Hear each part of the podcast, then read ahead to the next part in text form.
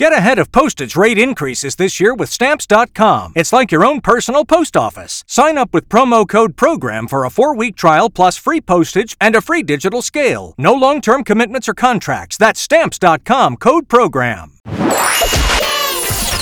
La minute familiale d'Élodie Pou sur Chanson. Chère Elodie, je n'en peux plus de passer mon temps à répondre à cette même question de mon mari. Où t'as mis ceci, où t'as mis cela? Où l'as-tu mise? Où l'as-tu mise? J'ai beau lui expliquer précisément que l'objet est dans le placard de l'entrée, celui où on met les clés, dans le tiroir du milieu, à côté des bougies, Moi, c'est un polichinelle que j'ai dans le tiroir. Il va rester comme un neuneu devant le tiroir en disant Bah désolé, je ne vois pas. Et comme par magie, il suffit que j'arrive, paf Je trouve, je lui donne. Et là, il me regarde avec des yeux de merlan frit, ah bah je n'avais pas vu. Pourquoi les hommes n'y voient pas? Naissent-ils tous avec des soucis oculaires ou quoi? Chère Fantine, j'aurais du mal à répondre à cette question puisque je me la pose moi-même. Mais d'après une étude très sérieuse du Mickey Mouse Magazine,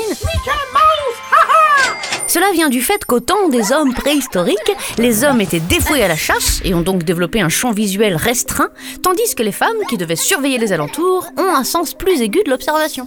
Bon, ça voudrait dire qu'on n'a pas évolué depuis la préhistoire et ça c'est faux. Quoique.